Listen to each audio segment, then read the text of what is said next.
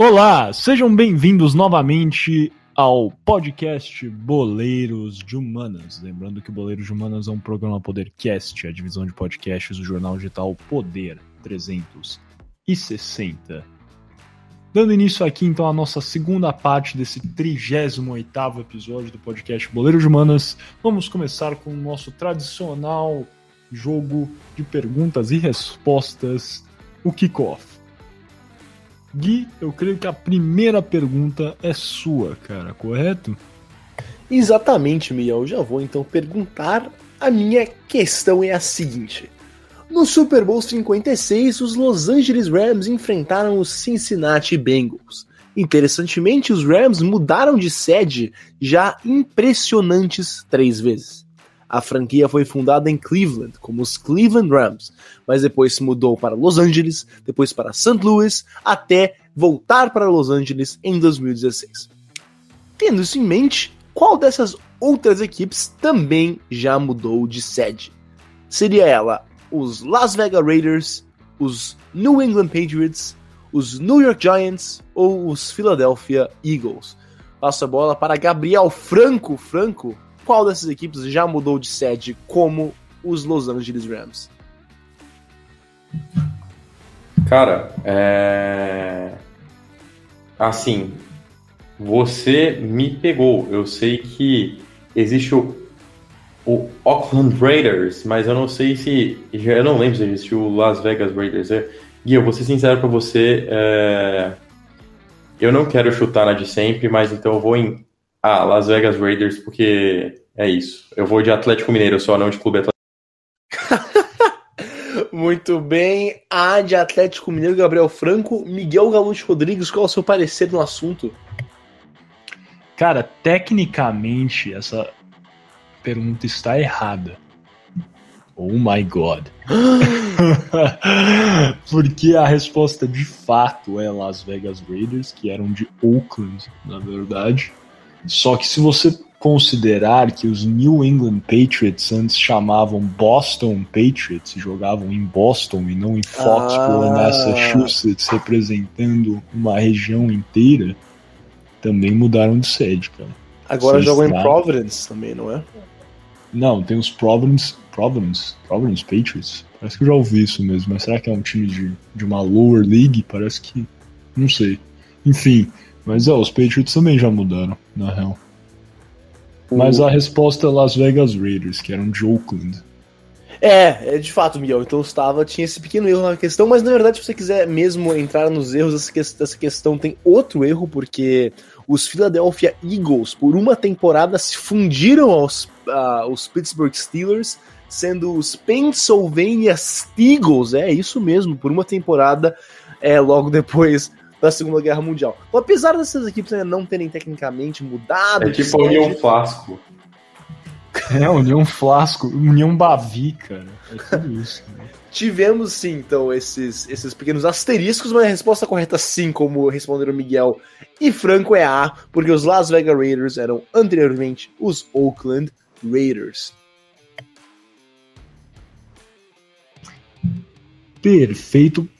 Passando a bola então agora para o Gabriel Franco. Franco, sua pergunta, por favor. Obrigado, Miguel. Vamos com a minha pergunta então. A apropriação cultural é um tema abordado constantemente no cenário nacional. O cenário nacional cita o brasileiro, mas no futebol americano tivemos um caso parecido com uma franquia que precisou trocar de nome. Qual dos times abaixo precisou trocar de nome? A. Washington Wizards. B. Washington Redskins. C. Minnesota Vikings ou The Red Sox? Abro a pergunta para o Miguel Galute Rodrigues, isso que eu abri a do Gui. Boa essa sua pergunta, hein, cara? É... A resposta é B, Washington Redskins, que mudou há algum tempo e agora, recentemente, selecionou o seu novo nome, mas eu não lembro exatamente qual é o nome. Espero que o Gui tenha isso na ponta da língua, mas B. Washington Redskins. Boa. Gui, qual que é a sua. Exatamente, dessa vez o Franco pegou leve, é assim, os Washington Redskins, que agora são os Washington Commanders, mudaram de nome tá, há poucos meses, inclusive. é, após ficarem quase dois anos inteiros sendo conhecidos como o Washington Football Team, é, criando aí, um, vendendo, claro, camisetas e, e parafernália do clube, que, que é uns bons objetos para colecionadores, na verdade. Eu, eu agora que estou pensando nisso, me arrependo de não ter adquirido algo de, do Washington Football Club. é isso mesmo. Boa, então Miguel e Gui, os dois erraram que. Não, tô brincando, os dois acertaram realmente o Washington Redskins. É, na época, inclusive, quando estourou é, toda essa questão, foi, foi bastante discutido que seria mudado imediatamente. É, eu não, não lembro se ficou Washington Football Team durante um tempo, é, mas eles ficaram sem identidade, bem verdade, durante um tempo até a franquia voltar no nome, no nome correto é, que agora é o Commanders, mas antigamente eram, eram os Redskins. Então, assim, eu passo para a terceira pergunta, que é a pergunta do Miguel. Legal, Franco, muito obrigado. Agora, passando para a terceira, terceira e última pergunta aqui do Shootout. Pergunta muito simples. Em 2014, o Super Bowl foi jogado pelo New England Patriots e Seattle Seahawks, sendo um dos jogos mais eletrizantes da história da NFL. Isso não sou eu que estou falando, mas por votação oficial conduzida pela Liga. Essa partida terminou com um placar de 28 a 24 para os Patriots e uma interceptação eletrizante de fato no finalzinho do jogo, feito por um jogador do Patriots que selou essa vitória. Qual foi o jogador que fez a interceptação decisiva para os Patriots? Seria ele A. Tom Brady, B. Troy Polamalu, C. Darrell Rivers ou D. Malcolm Butler? Gui, palanque é seu, cara. Cara, eu vou com. Eu não tenho a menor ideia pra começar, mas por isso eu vou com D. Malcolm Butler. Franco? Sua resposta, cara. Cara, eu vou seguir em, em linha com, com o Gui. D. Malcolm Butler. Perfeito, os dois estão certos, sim. Malcolm Butler, que era o cornerback dos, cornerback dos Patriots, fez a interceptação. Ele era um jogador de uma universidade pouco conhecida, tinha sido draftado em um round bem longínquo do draft. Ele entrou é, ao time titular, próximo à data do Super Bowl, e fez essa jogada tão decisiva para os Patriots. Então, sim, Malcolm Butler, que hoje em dia, inclusive, nem é mais dos Patriots, é do Tennessee Titans, é a resposta correta. Perfeito, acho que empatamos nessa então, hein? Todo mundo acertou, cara. Fomos bem. Temos um conhecimento apurado sobre ele. Pois é, ninguém fez a pergunta sobre o time que eu gostaria que tivessem. Qual a pergunta que você gostaria, cara? Qual o maior time de futebol americano de. Mas é como a gente já discutiu, né, cara? São os, são os subjetiva. Beautiful View Cox. Da Belo Horizonte Cox seria. Beautiful View Cox. Beautiful View Cox. That is the stuff, cara. Beleza, fechando então aqui esse nosso quarto bloco, nosso shootout, passando então para o nosso quinto e último bloco desse 38 episódio, as alternadas.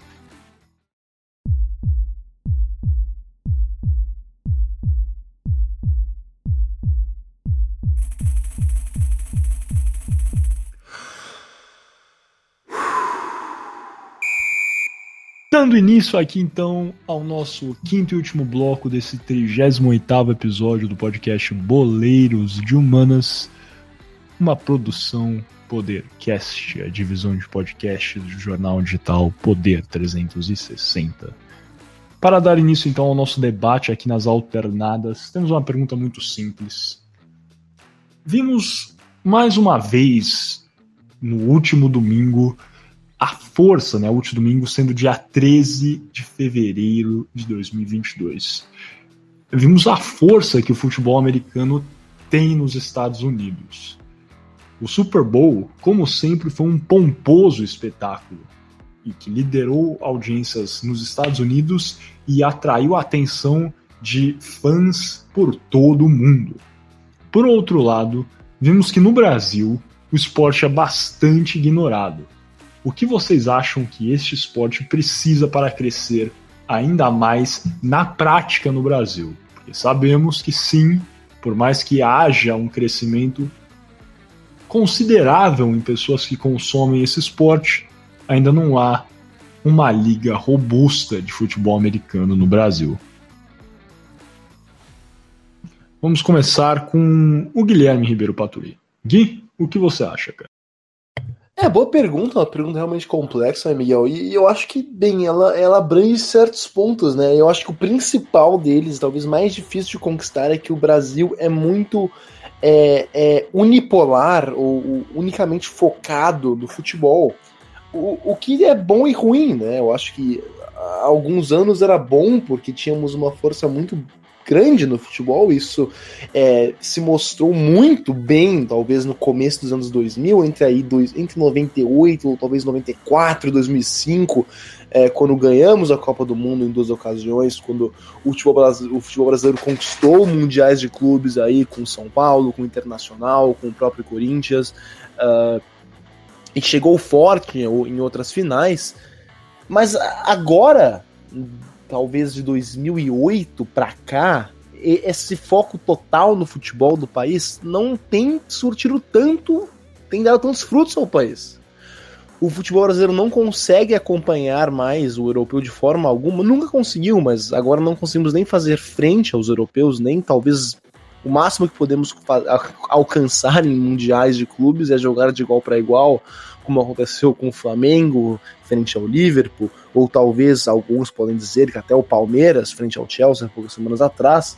Uh, e, e, e, parecido com isso no, na, em Copas do Mundo, fomos em três ou quatro Copas do Mundo seguidas eliminados por é, equipes europeias. Então, em 2018, eliminados pela Bélgica, em 2014, eliminados pela Alemanha, em 2010 pela Holanda e etc, etc, etc.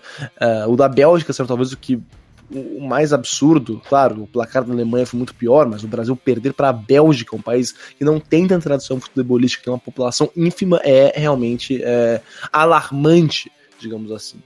É, então, por que eu falei tudo isso? Eu falei tudo isso para dizer que eu acho que o, precisamos de um processo grande de ensinar os brasileiros, em geral, a, a aceitarem outros esportes, que não será fácil. O Brasil, por exemplo, alguns vão dizer que o brasileiro só gosta de um esporte quando um brasileiro está ganhando, mas nem é verdade. O Brasil é muito bom em vôlei, por exemplo, e não é um esporte que é muito é, assistido ou comentado. Até é um mais do que os outros, claro, mas não chega nem aos pés do futebol. E, e enfim, eu acho que é um processo muito difícil e muito longo de introduzir outros esportes em escolas, incentivar outros esportes em escolas públicas e privadas, é, transmitir mais esses outros esportes é, na televisão aberta. Eu acho que esse é o caminho, mas mesmo assim é muito difícil, porque você é, é não tem como você mudar o interesse geral de uma população. Mas, claro, para você crescer é, o interesse, tem outros meios de fazer também. Não é só. É, e tem que ser combinado. Você tem que introduzir o futebol americano, nesse, nesse exemplo, né, na vida das pessoas, como eu falei anteriormente, ensinando em colégios, transmitindo em televisão aberta, mas também precisa de investimento. Precisamos ter, é, de fato, estádios para futebol americano, precisamos ter mais clubes, precisamos ter é, é uma liga que tenha transmissão sempre. É, e, e, e, temos também, por exemplo, passar futebol americano na NFL na televisão aberta. Essas são todas sugestões, mas são todos os jeitos em que podemos fazer com que o futebol americano seja mais é, popular no Brasil. Mas a pergunta que eu lanço de volta, Miguel, caso você queira responder, não sei, pode ser uma pergunta retórica também. Será que o brasileiro quer que o futebol americano cresça no Brasil? Eu não sei, eu tenho minhas dúvidas. Então esse é o meu parecer sobre o assunto. É, de fato, né, a gente tem acompanhado um, um movimento, talvez, por parte, acho que principalmente dos jovens brasileiros, longínquo, né, talvez, do, da popularidade do nosso futebol. Isso muito se dá pelo que você falou, né, Gui? Com certeza o nível do futebol brasileiro está rasteiro. A gente vê tantas pessoas que torcem para o Vasco da Gama e para o Real Madrid, ou para o Cruzeiro e para o Borussia Dortmund, e tantas outras, né? Note que eu escolhi equipes que jogaram o Mundial, aí, duas equipes brasileiras que perderam seus respectivos mundiais. É, mas, de fato, isso é algo que tem acontecido não só no futebol, mas vários outros pequenos brasileiros estão escolhendo cada vez mais, talvez não acompanhar tão de perto o futebol, que, na minha opinião, por mais que isso é um movimento, sempre vai ser uma paixão extrema da população brasileira. A gente vê né, em, em relatos aí de, de institutos de pesquisa que o futebol ainda é sim muito, muito popular, mas temos sim crianças que estão cada vez mais acompanhando NBA ou NFL, enfim, há sim esse movimento. Então eu acho difícil, na verdade, né, que, que uma liga brasileira decole tão cedo nesse aspecto. Mas vamos ver a opinião do Gabriel Franco. Franco, qual a sua opinião, cara? O que falta para o futebol americano decolar no Brasil? Cara, é... não sei se vocês lembram, acho que há uns 10, 11 anos atrás, a Confederação Brasileira de Rugby lançou um comercial no no, nos canais de esporte da Globosat, no caso Sport TV, né? É, 1, 2 e 3, em época de Jogos Pan-Americanos, falando sobre a importância do rugby no Brasil. O principal tema do comercial era o rugby ainda vai ser rugby. Esse esporte ainda vai ser grande no Brasil. É, e, cara, é bem verdade que o brasileiro ele tem foco em um esporte que a gente pode considerar que é o futebol. É o principal foco do brasileiro. A gente tem outros brasileiros que eles gostam de outros esportes é, mas não tão massivos quanto o futebol. É bem verdade que nos Estados Unidos e no, em outros países é, você tem, você tem um, uma certa quantidade de massa é, populacional que ela não somente gosta de um futebol, como é, ou não somente gosta de um esporte, como é o futebol dentro do Brasil. É, por exemplo, Estados Unidos, pô, os, os esportes massivos são basquete e futebol americano.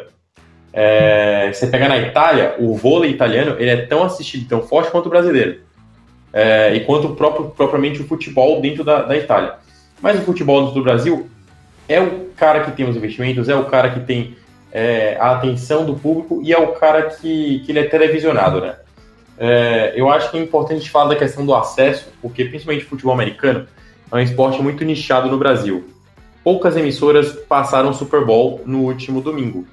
E é um evento que entrou nos Trend Topics do Twitter. Então, cara, eu acho que, por exemplo, é, não necessariamente a Globo em si, principalmente porque bate com o horário de grandes esportes, é, ou melhor, de grandes programações da Globo. É fantástico e o Big Brother Brasil, no caso. Mas outras emissoras, que talvez não tenham um horário nobre, mas que tenham condição de gerar o acesso a pessoas que não conseguem pagar é, por, um, por uma TV fechada poder conseguir ver o jogo na ESPN, é, ou então, por exemplo, as NBA Finals que agora estão no, no, no Sport TV, é, para poder gerar esse acesso. Porque, pô, eu garanto que se você for é, nos locais onde tem a maior quantidade de pessoas no Brasil, a, a maior contingência de massa no Brasil, que são as comunidades, e perguntar o que, que elas acham do futebol americano, as pessoas não vão saber, às vezes, distinguir dos dois tipos de futebol não por falta de conhecimento delas, mas por falta de acesso à informação. A informação não chega com tanta facilidade. Assim, é muito mais difícil você ver na TV alguém falando sobre futebol americano. Você vê o, o, os principais programas esportivos brasileiros, eles falam do início ao fim sobre futebol e tem pequenos tópicos que falam sobre vôlei, basquete e, algum, e outras modalidades. Nunca sobre diversas modalidades em um programa, mas um outro programa apresenta alguns, alguns pequenos pontos sobre outras modalidades. É, eu acho sim que falta investimento, Obviamente, falta investimento em diversos esportes no Brasil, não somente no futebol americano, não somente no rugby, não somente no vôlei, mas falta investimento, falta que as pessoas elas tenham visibilidade desses esportes para que assim tenham acesso, comecem a praticar o esporte e o esporte ele comece a gerar incentivo dentro do Brasil. Porque o esporte mais praticado no Brasil é o futebol, porque é o esporte que mais chega a todos. É muito difícil chegar no Brasil, um brasileiro perguntar, cara, qual é o seu time? O cara fala, cara, não torço para nenhum time.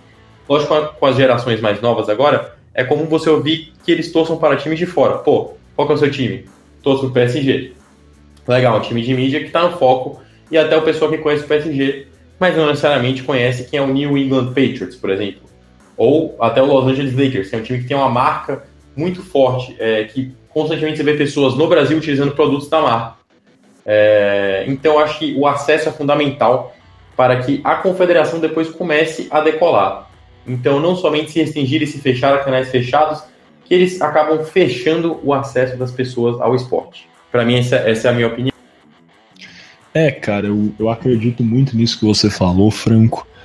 É, mas eu fico, eu fico pensando também algo que o Gui levantou, né? Que realmente brasileiro, né? Tem essa essa frase tão famosa: brasileiro gosta de ver brasileiro se dando bem. E a verdade é que, querendo ou não, igual você bem pontuou, a, o, público de futebol americano no Brasil ainda é sim bastante elitizado. É, mas o que a gente tem observado com o passar dos anos é que esses esportes, né, talvez um pouco menos ortodoxo, o Brasil tem tradição no vôlei, no futebol, como sabemos, e no basquete também, claro. Mas acho que são esses né, os três principais esportes. Acho que vôlei e futebol muito mais até do que basquete.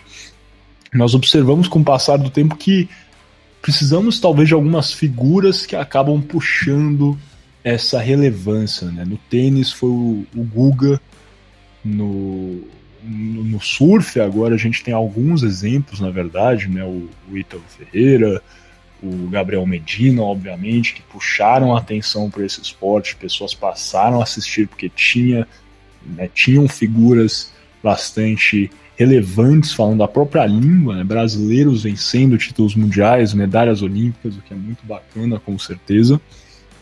E eu acho que o fato mais relevante de tudo isso, né, talvez o exemplo, seria, óbvio, Ayrton Senna, é, Nelson Piquet, tantos corredores relevantes brasileiros na Fórmula 1, que é um esporte por si só, né, um preço muito alto, etc., de tickets médios. É um esporte elitizado, mas que é muito popular no Brasil, e a gente vê isso, né, a popularidade da Fórmula 1 no Brasil, pelo, pelo grau né, que, que a Band atraiu em, em sua audiência, mesmo sem ter nenhum corredor brasileiro. Né? Não há corredor brasileiro na Fórmula 1 há anos, agora há várias temporadas, e ainda assim é uma modalidade que muitos brasileiros consomem. Isso ficou, isso foi uma herança, basicamente, né? Dos anos 80 e 90, quando vários brasileiros corriam na Fórmula 1 e se davam bem, venciam provas na Fórmula 1. É, então, é complexo isso, né, na verdade, ver se, se há espaço, talvez, para uma popularização tão massiva assim no futebol americano no Brasil. É, é um ciclo vicioso, com certeza, né? não populariza porque não tem nenhum brasileiro se dando bem, ou nenhuma liga brasileira, uma, ou não é popular porque não há essa liga e não há esse incentivo. É difícil saber onde um ponto começa e o outro termina, mas eu acho que com certeza é, passa por aí também. Eu acho que, no geral, o público brasileiro é, vai acabar priorizando essas áreas que ou há uma tradição atual ou que temos histórias antigas de proeza. Algo a adicionar, Gui, Franco? Nada por minha parte, Miguel. Muito menos Perfeito, então. Então vamos fechar esse nosso 38 episódio do podcast Boleiros de Humanas, programa Podercast, a divisão de podcasts do jornal digital Poder 360.